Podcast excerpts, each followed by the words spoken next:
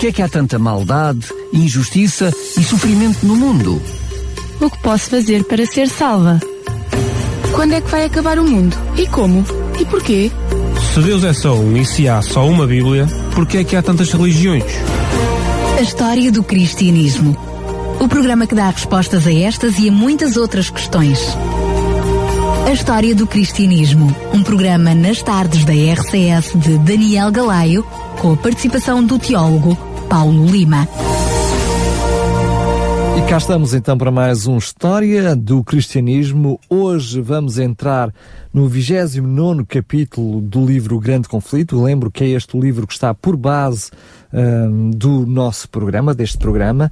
E lembro também, aproveito já as lembranças para dizer que ainda temos este livro para oferecer. É um livro fantástico, com mais de 600 páginas. É grandinho, é verdade, mas uh, vale cada página que tem e nós temos para oferta para si. É isso mesmo.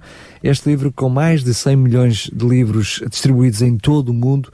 Temos também para si aqui na rádio. Basta entrar em contato connosco para o 219 10 63 10 e a Raquel terá todo o gosto de atender a sua chamada para ficar com a sua morada para lhe enviar gratuitamente para a sua casa. Portanto, entre em contato connosco, lembra outra vez o contacto 219 10 uh, 63 10. E hoje, uh, o tema de hoje é a origem do mal. Quem gostaria de, de, Quantas vezes nós fazemos essas perguntas, não é? Porque há tanta injustiça, tanta maldade. Porque as coisas mal acontecem, as coisas boas. As coisas boas, não é? Aqui está o programa que, que pretende dar respostas uh, a estes assuntos. Mas, desde já, uh, e para começar, é preciso fazer algumas ressalvas. É verdade que nós, como em todos os programas, temos como base a Bíblia, e hoje não vai ser exceção. Vamos usar, vamos perceber alguns textos como os textos de Colossenses, Isaías 14, por exemplo, entre outros, para perceber esta origem do mal, mas efetivamente vamos olhar para algo que não é apenas bíblico, que é a inspiração da Senhora White, a autora deste livro, e que lembramos uh, que reportamos para o primeiro programa que fizemos, onde explicamos todos estes assuntos, não é? Exatamente. Portanto, uh, para se perceber Desculpa o que lá, eu acabei por não te cumprimentar. Ah, ah, estás bom, estás bom, Daniel, tudo bem? Uh, também queria cumprimentar os nossos ouvintes. Espero que estejam, estejam bem e que e é uma alegria poder partilhar convosco este programa. Estavas a dizer muito bem que este, este programa baseia-se na Bíblia e vamos ver alguns textos bíblicos importantes que falam da origem do mal, mas baseia-se também uh, no capítulo 29 do livro O Grande Conflito, o livro que serve de base a esta série de programas. Uh, e, é, e porquê é que é preciso fazer essa ressalva? Porque vamos dizer algumas coisas que não estão na Bíblia. E como é que nós obtivemos o conhecimento do que vamos partilhar com, com os ouvintes esta tarde? Obtivemos o, o, conhecimento porque nós acreditamos que Ellen White, a autora do livro O Grande Conflito, foi inspirada por Deus para escrever eh, esse livro. Ela foi guiada pelo Espírito Santo de Deus. Nós acreditamos que ela, ela teve visões, visões idênticas à que os profetas do Antigo Testamento e os apóstolos do Novo Testamento tiveram da parte de Deus. Uh, ela teve vários fenómenos físicos uh, no âmbito da, da recepção dessas visões. Por exemplo, uh, foi determinado por várias testemunhas, algumas delas médicos na altura, e estamos a falar do século XIX, da primeira metade, fins da primeira metade do século XIX, segunda metade do século XIX, uh, foi, foi determinado que ela, quando estava em visão, fosse essa visão 5 minutos ou 2 horas, ela não respirava. Portanto, agia normalmente como se estivesse a respirar, mas não havia fogo nela, o coração continuava a bater, ela continuava viva, mas não respirava, não, não, não recebia oxigênio pelas vias normais através da inspiração e da expiração.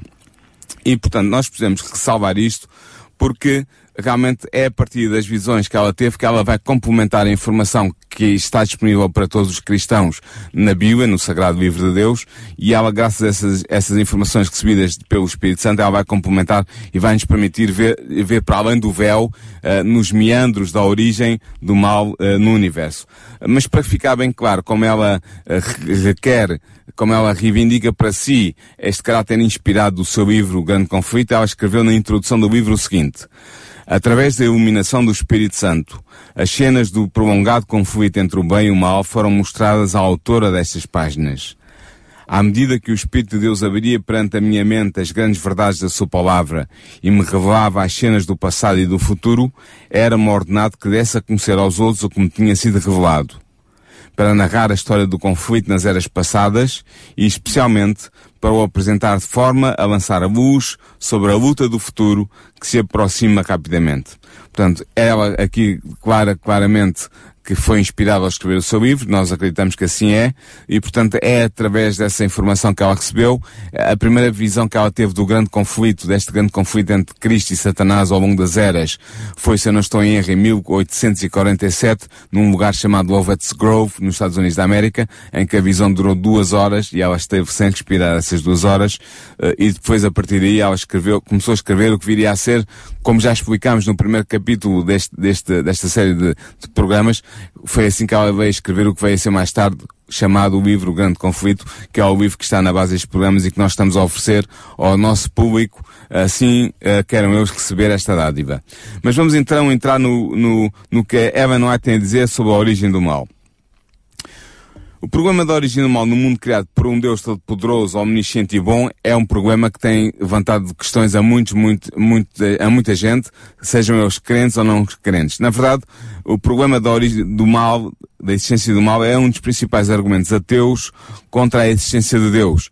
Houve um, um, um cético e alguém diga também um ateu muito famoso do século XVIII, David Hume, ele era, ele era escocês, escreveu em inglês algumas obras. Uma dessas obras intitulava-se Diálogos sobre a Religião Natural e um dos argumentos fortes que ele apresenta contra a existência de Deus é precisamente a, a existência de mal, tanto o mal natural que nós vemos na natureza entre predadores e parasitas, como também o mal moral que vemos na espécie humana. A existência desse mal seria, segundo ele, um grande argumento contra a existência de Deus mas Deus revela-nos o suficiente para percebermos que Deus não é responsável pela origem do mal. É verdade que a White sublinha isto, que é impossível explicar a origem do pecado de modo a dar uma razão para a sua existência. Mas pode-se conhecer o suficiente sobre a origem do mal e sobre a sua iluminação do universo para compreendermos plenamente a justiça e a benevolência de Deus na resolução do problema do mal. De facto, nas Escrituras é claramente ensinado que Deus não foi o responsável pela entrada do pecado, ou seja, pela entrada do mal no universo e no nosso planeta, no planeta Terra. A definição de pecado, ou seja, o mal moral, é dado pela Bíblia em 1 João 3,4, em que está escrito o pecado é a transgressão da lei. No grego está anomia, ou seja, é ir, nomos é a lei em grego, anomia é viver sem lei, viver contra a lei. Portanto, o pecado é claramente em oposição à lei. Portanto, o pecado é a transgressão da lei. Assim, o mal é o desvio da obediência à lei de amor que é o fundamento do governo divino. Já falámos aqui abundantemente nos programas passados sobre a importância e sobre a perenidade, é, é, o caráter eterno da lei de Deus, da lei dos Dez Mandamentos, da lei, da lei divina. Portanto, antes da entrada do mal, o universo estava em perfeita paz. Tudo estava em harmonia com a vontade do Criador, o amor das criaturas por Deus era uma realidade e o amor de uns pelos outros era a norma. Nessa altura, o Filho de Deus era um com o Pai, um em natureza, em caráter, em propósito, e juntamente com o Espírito Santo ele era o único ser em todo o universo que podia participar das deliberações e dos planos de Deus. Sendo a lei do amor o fundamento do governo de Deus, a felicidade de todos os seres criados dependia da sua perfeita consonância com os grandes princípios de justiça desta lei. Deus deseja que as suas criaturas o sirvam por amor. Isto é um ponto muito importante uh, para se compreender a origem do mal.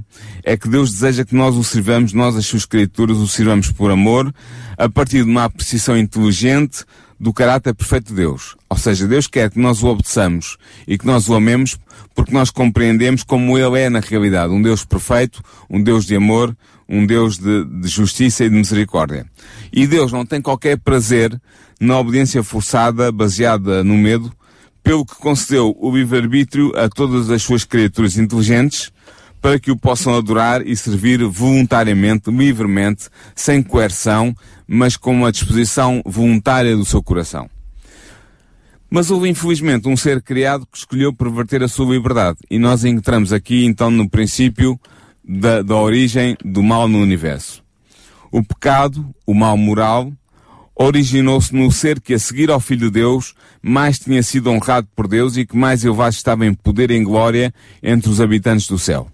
Nós estamos aqui a falar de um ser angélico que, nas nossas Bíblias, uh, é designado com o nome de Lúcifer, o portador de luz. É isso que quer dizer o nome em latim. Portador de luz. Antes da sua apostasia, Lúcifer era o primeiro dos querubins cobridores. E em Ezequiel, no capítulo 28, no versículo 12 ao versículo 15, está uma descrição deste, deste anjo poderoso, deste querubim cobridor, tal como ele era antes de, ter, de se ter achado pecado nele. Diz assim, Filho do homem, levanta uma lamentação sobre o rei de Tiro e diz-lhe, Assim diz o Senhor Jeová, Tu és o feridor da medida, cheio de sabedoria e perfeito em formosura. Estavas no Éden, jardim de Deus. Toda a pedra preciosa era a tua cobertura, a sardónia, o topázio, o diamante, a turquesa, o onix, o jaspe, a safira, o carbúnculo, a esmeralda e o ouro. A obra dos teus tambores e dos teus pífaros estava em ti. No dia em que foste criado foram preparados. Tu eras o querubim ungido para proteger, e te estabeleci, no Monte Santo de Deus estavas, no meio das pedras afogueadas andavas. Perfeito eras nos teus caminhos, desde o dia em que foste criado, até que se achou iniquidade em ti. Portanto, Lucifer era este ser que é aqui descrito pelo profeta Ezequiel sob o nome, sob a, sob a, a designação de rei de Tiro. Porquê? Porque ele era o poder, na altura em que Ezequiel tem esta visão, Lucifer era o poder que estava por trás do rei de Tiro e, portanto, uh, Ezequiel dirige ao rei de Tiro, mas ten, pensando na, na, no, na iminência parda que estava por trás, que estava subjacente ao poder do rei de Tiro. E essa, momento, esse poder... Momento fantástico, iminência parda. Sim. Fantástico, fantástico. é, é verdade que... Hum, ele tem uma, Ezequiel tem uma, uma, forma de ver que é, olha para o rei não apenas como o ser humano que está à sua frente, mas dentro deste conflito cósmico em que Exatamente. nós vivemos, que é na realidade isso que nós vamos fazer ao longo do programa de hoje. É Exatamente. É perceber o nosso contexto dentro deste uh, e nesse, cont nesse contexto cósmico, cósmico do, do, grande conflito, o rei de Tiro estava ali a servir de, de, de, como é que eu ia dizer, de marionete nas mãos de, de Lúcifer. E por isso uh, o Ezequiel dirige ao rei de Tiro, mas na verdade está-se a dirigir ao poder que estava por trás do rei de Tiro. Ora, Lúcifer que é aqui descrito como, como querubim cobridor que estava ungido para proteger, para proteger Deus, para estar ao lado do trono de Deus, uh, amparando Deus no seu governo do universo, Lúcifer poderia ter permanecido leal a Deus, amado e honrado por toda a hosta angélica, exercendo os seus nobres dons para abençoar os outros seres criados e para glorificar o seu Criador. Mas o profeta Ezequiel, no capítulo 28 ainda, no, no versículo 17a, diz o seguinte, Elevou-se o teu coração por causa da tua formosura, corrompeste a tua sabedoria por causa do teu resplendor. Portanto, pouco a pouco, Lúcifer começou a abrigar no seu coração um desejo de exaltação própria, um desejo de destaque, um desejo de glória, de aumentar a sua glória uh, e o seu poder. E por isso é que em Ezequiel 28.6, uh, o profeta diz dele, portanto, assim diz o Senhor, pois que estimas o teu coração como se for o coração de Deus. Portanto, Lucifer começou a abrigar no seu desejo uma vontade de ser como Deus. Ele diz, ser aliás, semelhante o a Deus. diz, dizias no teu íntimo, não é? Exatamente. Ou seja, ele acariciava dentro de si a vontade de ser Deus. Exatamente. E, e uh, o profeta Isaías, no, no capítulo 14, no versículos 13 e 14 diz, e tu dizias no teu coração, eu subirei ao céu acima das estrelas de Deus, exaltarei o meu trono, e no monte da congregação me assentarei da banda dos lados do norte. Subirei acima das mais altas nuvens, e serei semelhante ao Altíssimo. Portanto, este era o desejo de Lúcifer. Ser semelhante ao Altíssimo, ser semelhante a Deus, pôr o seu trono acima das estrelas de Deus, ou seja, dos anjos que serviam a Deus. Ele queria ser o líder dos anjos e pôr de parte a adoração de Deus, queria ser como Deus. Ou seja, começou a surgir um sentimento diferente no céu. Até ali, todos no céu, o que queriam era exaltar o Criador. Exatamente. E neste momento havia alguém que queria se exaltar a si mesmo. Isso, Foi aqui exatamente. que começou. Foi aqui que começa. Lucifer procurou ganhar para si o serviço e a homenagem das criaturas inteligentes do universo. Cobiçando a honra que Deus Pai conceder ao seu filho, uh, aquele ser que viria mais tarde a encarnar no ventre de Maria e viria a chamar-se Jesus Cristo, portanto, mas antes da sua encarnação era o Filho de Deus, portanto, cobiçando a honra que Deus Pai tinha concedido ao seu filho, este príncipe dos anjos aspirou a obter o poder que era a prerrogativa do Filho de Deus. White diz-nos que o Conselho do Céu procurou corrigir Lúcifer. O Filho de Deus apresentou-lhe a grandeza, a bondade e a justiça do Criador e apresentou-lhe também a natureza sagrada e imutável da lei de Deus. O próprio Deus tinha estabelecido a lei no céu e ao afastar-se dela, Lúcifer traria apenas desonra ao seu Criador e ruína para si mesmo. Mas os avisos motivados pelo amor apenas provocaram um espírito de resistência em Lúcifer. Este permitiu que a sua inveja pelo Filho de Deus prevalecesse e ficou ainda mais determinado em seguir o seu plano, o seu plano egoísta. O orgulho de Lúcifer na sua própria glória alimentou o seu desejo por supremacia. Ele gloriava-se na posição exaltada e aspirava a ser igual a Deus. No entanto, o Filho de Deus participou, o Filho de Deus que participava, participava em todos os conselhos de Deus, uh, estava sempre do lado de Deus e Lúcifer não. E isto revoltou Lúcifer. Lúcifer, que era o ser criado mais honrado, o ser criado, volta a sublinhar isto, mais honrado por Deus, queria ser igual ao próprio Filho de Deus, que era um ser divino. Que era um dos elementos da, da Santa Trindade do céu. Uh, e foi isso, foi isso que lançou uh, Lúcifer no seu caminho de perdição. Deixando a presença imediata de Deus, Lúcifer começou a espalhar o espírito de descontentamento entre os anjos.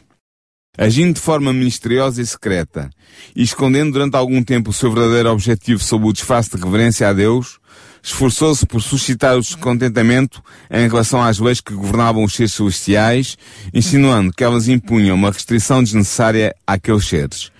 Lucifer insistia que, como os anjos possuíam uma natureza santa, deviam obedecer apenas aos ditames da sua própria vontade.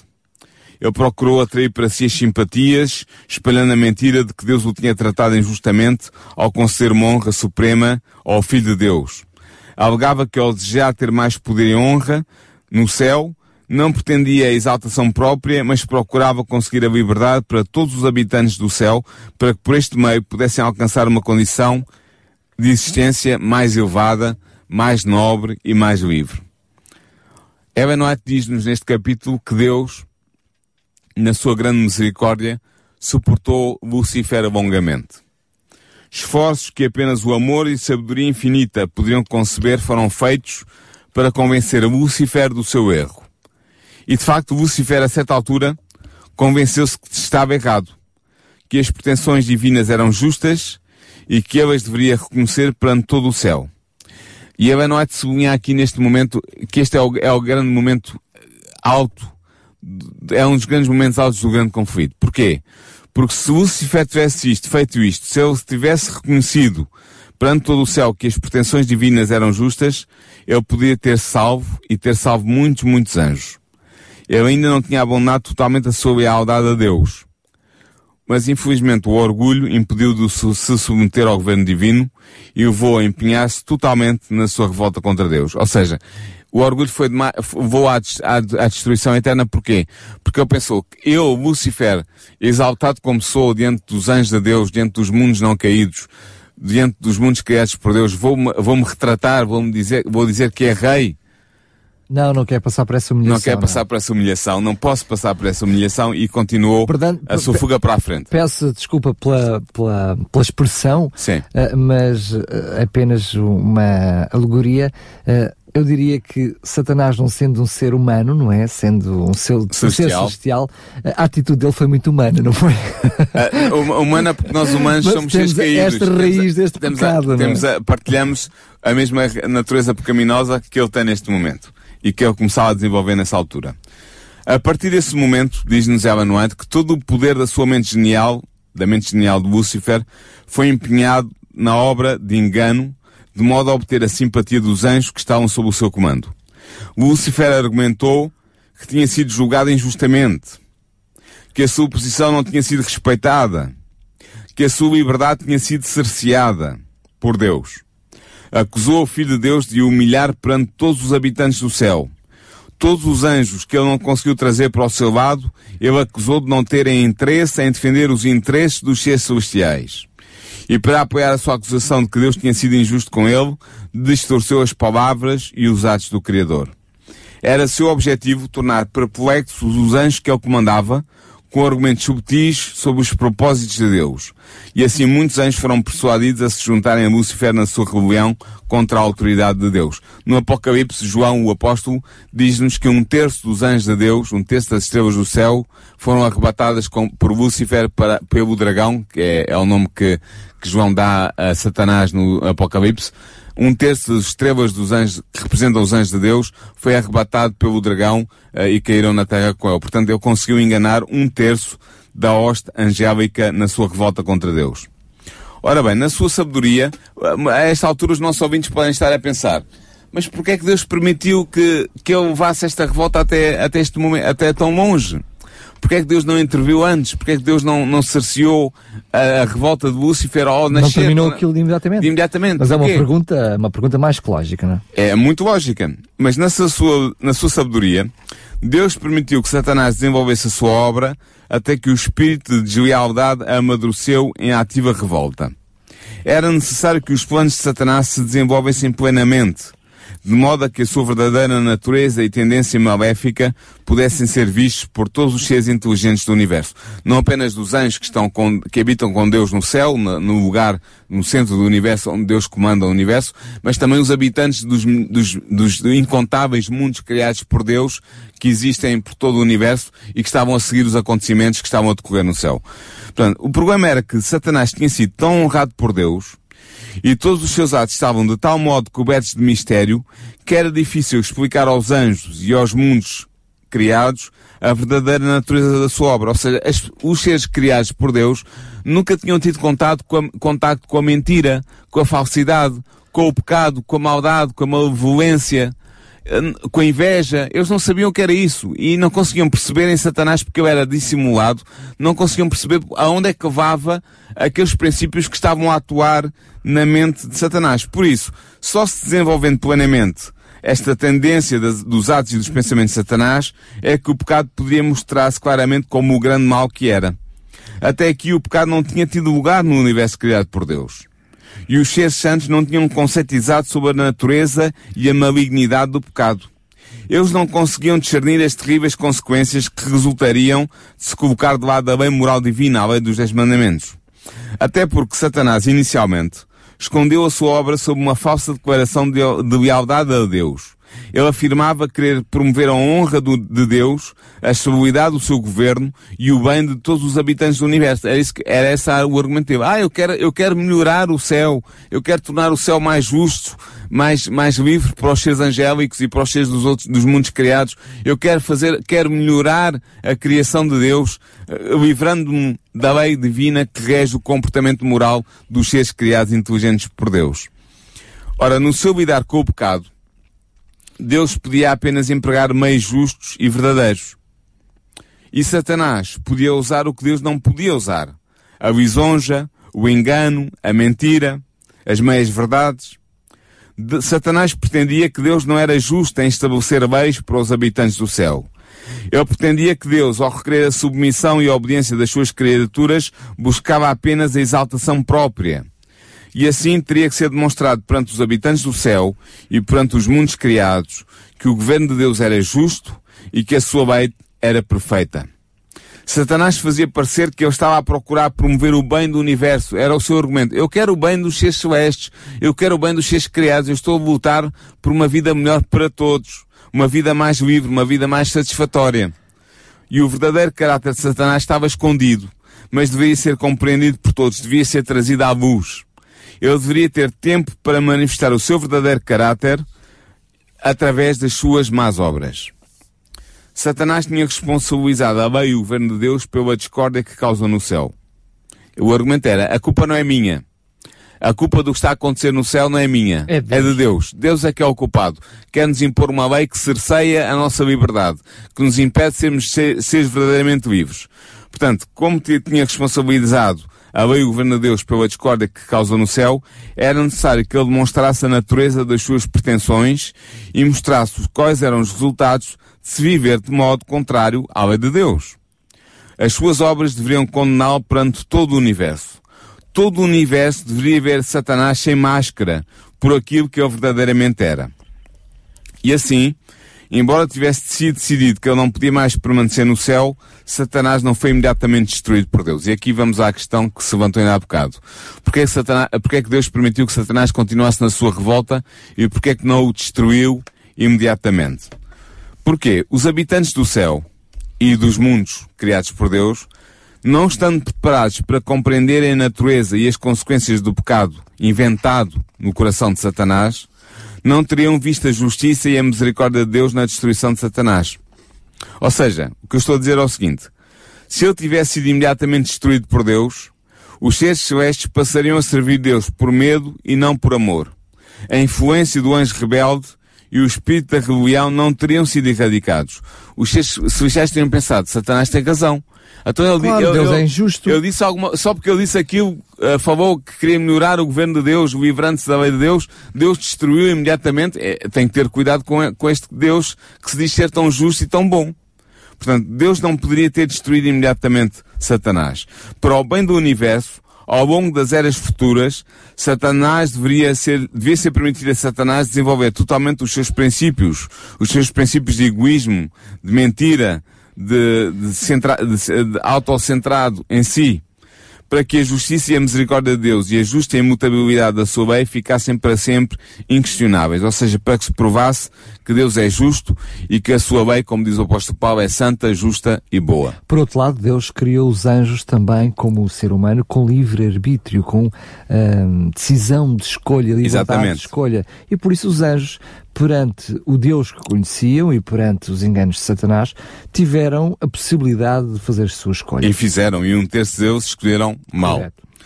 Portanto, a rebelião de Satanás. Corretamente que... disseste tu. Eu não disse que eles escolheram correto. Não, eu disse escolheram eh, mal. Escolheram mal. Enquanto tu disseste escolheram mal, eu disse correto. Ah. Mas não escolheram correto.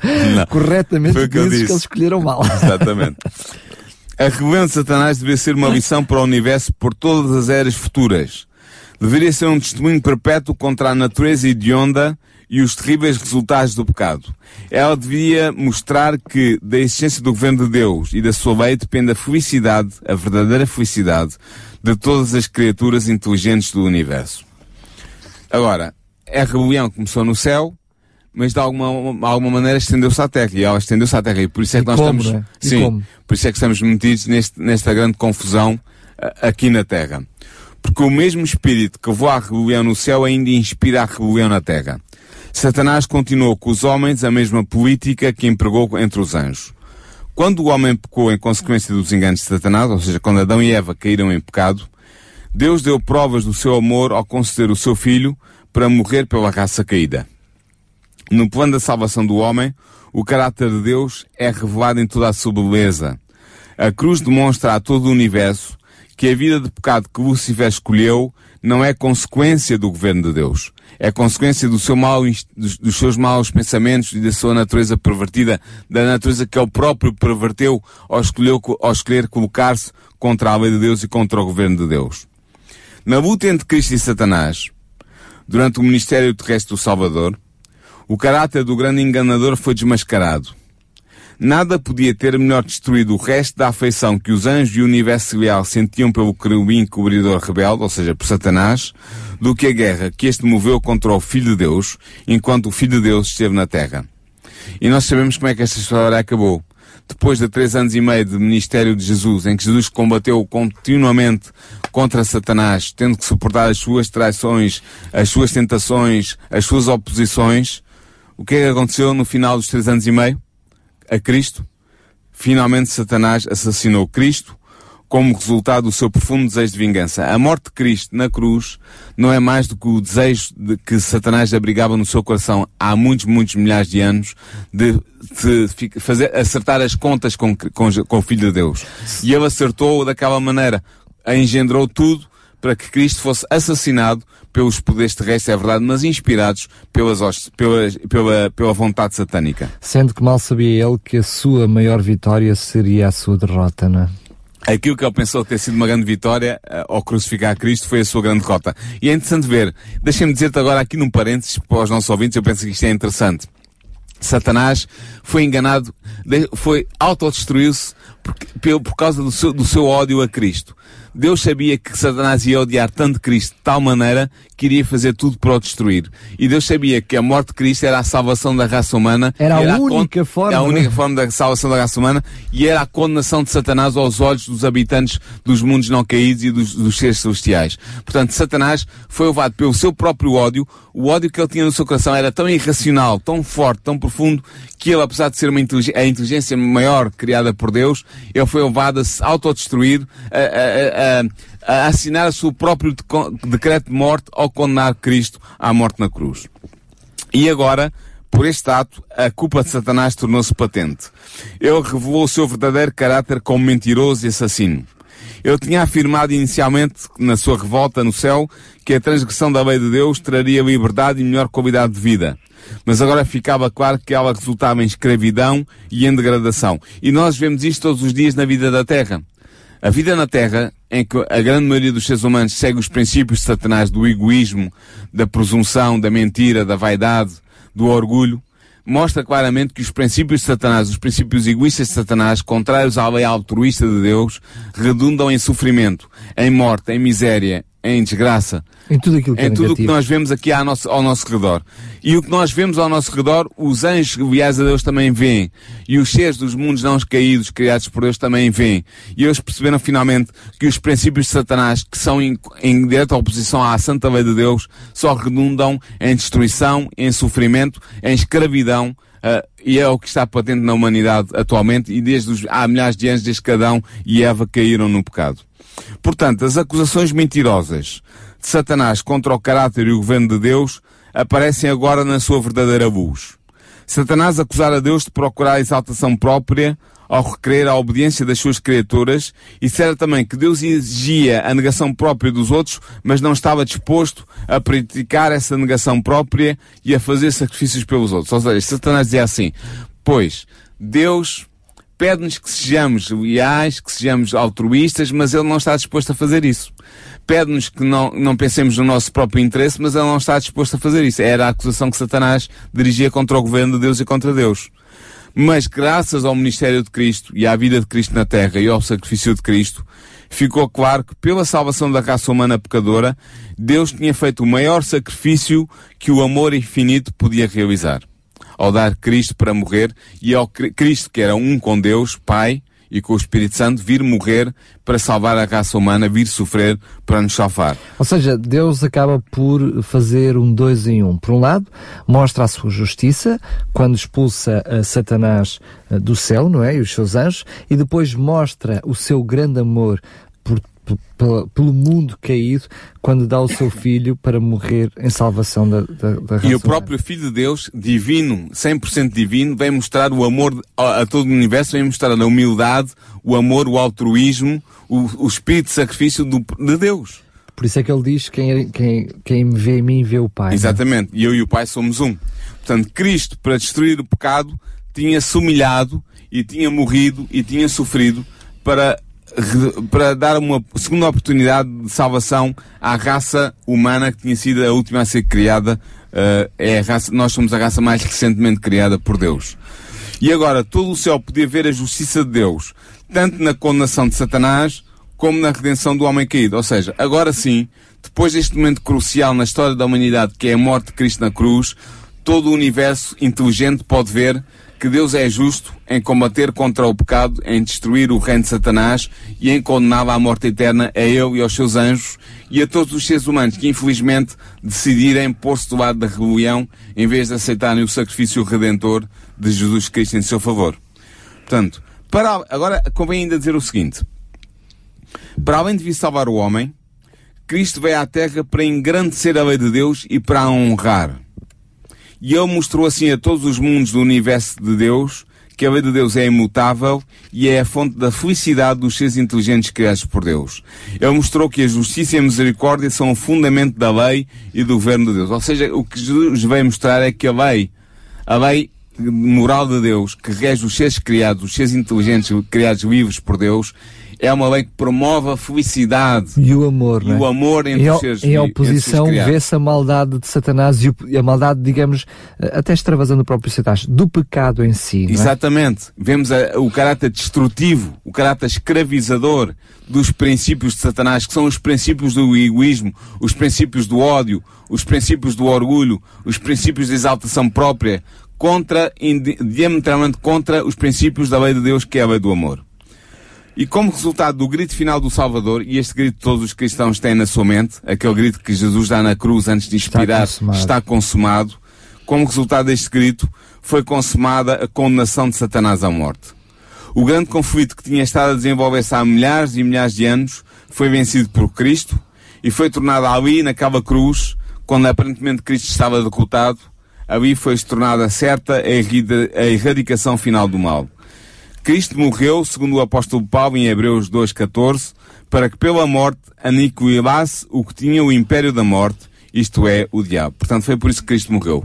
Para dar o exemplo de altruísmo, para poder ser o sacrifício supremo para, através do qual os seres humanos são salvos pela fé em Cristo, mas também para assinalar, para assinar, perdão, o decreto de morte, a destruição final de Satanás que acontecerá ainda no futuro, mas que está certa a partir daquele momento. O desejo de exaltação própria de Satanás tinha o levado a dizer o seguinte: Por o meu trono acima das estrelas de Deus, serei semelhante ao Altíssimo. Podemos ver isso em Isaías 14, 13 e 14. Sim, nós acabámos de mencionar. Mas, só que agora o discurso é diferente, né? Quem olha para si agora só vê destruição e cinzas. Exatamente. Mas Deus declara sobre Satanás e te tornarei em cinzas sobre a terra e nunca mais serás para sempre. Porque este é o destino de Satanás. Em Ezequiel 28, 19 e, e, e 18 e 19 é-nos dito este, é-nos, é-nos exposto qual será a pena a que Satanás já está condenado e que vai ser exercida sobre ele Uh, uh, no final, depois do milénio, já falamos aqui do milénio, ou seja, ou seja a destruição eterna. A ele será destruído eternamente, com ele todos os anjos que o apoiaram e que o seguiram a seu rebelião contra Deus, e com estes também, infelizmente, infelizmente, todos os seres humanos que não aceitaram as, as, a, a, a, provisão de Cristo, da salvação que é oferecida à humanidade em Cristo e que se rejeita, rejeitaram esse dom, esse dom de Cristo e que, portanto, se colocaram do lado da rebelião de Satanás. No fim do conflito entre Deus e Satanás, todo o universo terá sido testemunha da nefasta natureza e dos terríveis resultados do pecado, exemplificados no governo de Satanás nesta terra.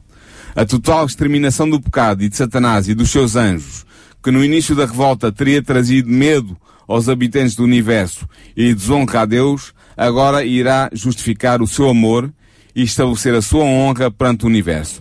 Nunca mais se voltará a manifestar o mal. Ou seja, o que é que acontece? Deus permitiu que o mal surgisse no universo, mas criou uma espécie de uma vacina para que essa vacina inoculada nas mentes inteligentes dos, das criaturas por ele criadas em todo o universo pudesse uh, criar anticorpos contra o mal. Ou, Ou seja, seja, depois de conhecerem o que, é o, pecado, o é o pecado, mais ninguém vai querer pecar. Mais ninguém vai querer pecar. O pecado será, uh, Deus terá criado uma vacina contra o mal nos seres criados por ele, inteligentes e livres, e mais ninguém irá, irá querer cair no pecado, revoltar-se contra a lei de Deus, revoltar-se contra o governo justo e misericordioso de Deus. Portanto, a lei de Deus, para terminarmos este programa, quero, quero deixar no ar esta, este, este pensamento. A lei de Deus, que Satanás acusava ser um jugo de escravidão, será honrada para sempre como a lei da liberdade e como a lei da felicidade. Os seres não caídos do universo e os seres humanos salvos pelo sacrifício de Cristo saberão que a lei moral de Deus é a lei que assegura a liberdade de todos os seres criados e que assegura a sua felicidade e o seu bem-estar por toda a eternidade. Compete também a nós, como seres humanos, não é? Só que pecadores, nós amantes do pecado, que possamos reconhecer também nós que pecar é errado e que quando fazemos a vontade de Deus, aí vamos buscar a felicidade, a alegria e tudo o resto. Deixa-me só dizer isto. Nós, como seres humanos, ao pecarmos, estamos a incorrer só na escravidão do pecado. E, e o mestre desse, dessa escravidão, aquele que é o Senhor dos pecadores, é Satanás.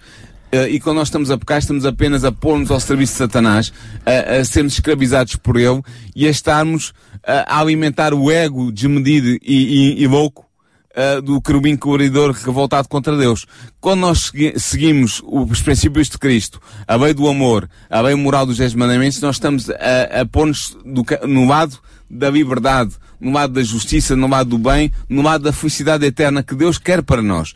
Por isso eu apelo e não poderia apelar com mais veemência, vamos escolher Cristo e pôr-nos debaixo da bandeira de Cristo e sair da bandeira negra de Satanás e a regimentar-nos sob a bandeira ensanguentada do Príncipe Emmanuel e seremos verdadeiramente livres e teremos a salvação eterna e uma felicidade eterna sob o governo de Deus guiado pela lei justa de Deus.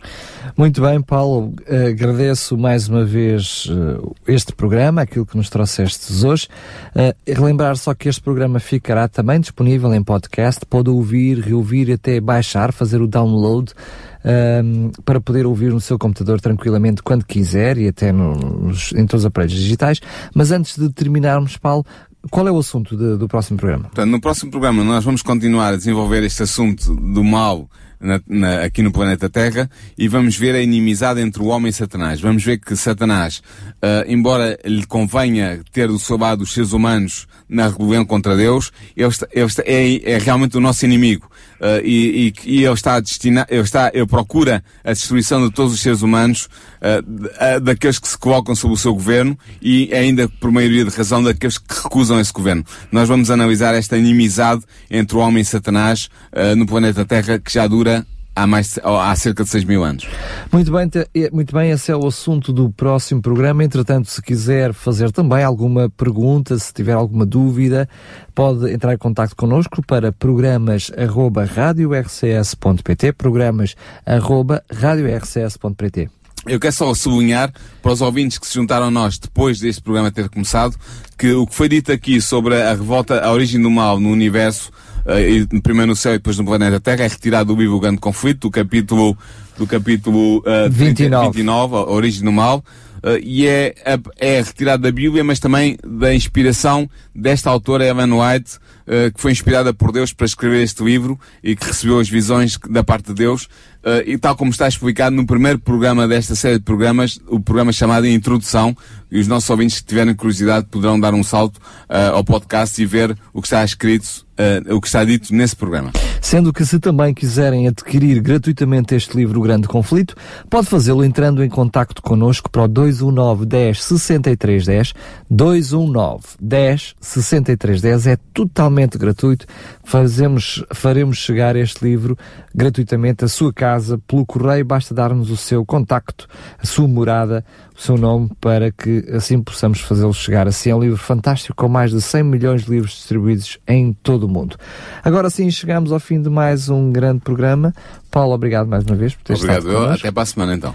Para si que está desse lado, continua a companhia da RCS com grandes músicas.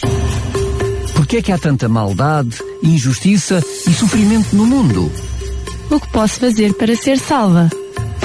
Quando é que vai acabar o mundo? E como? E porquê? Se Deus é só um e se há só uma Bíblia, por que é que há tantas religiões?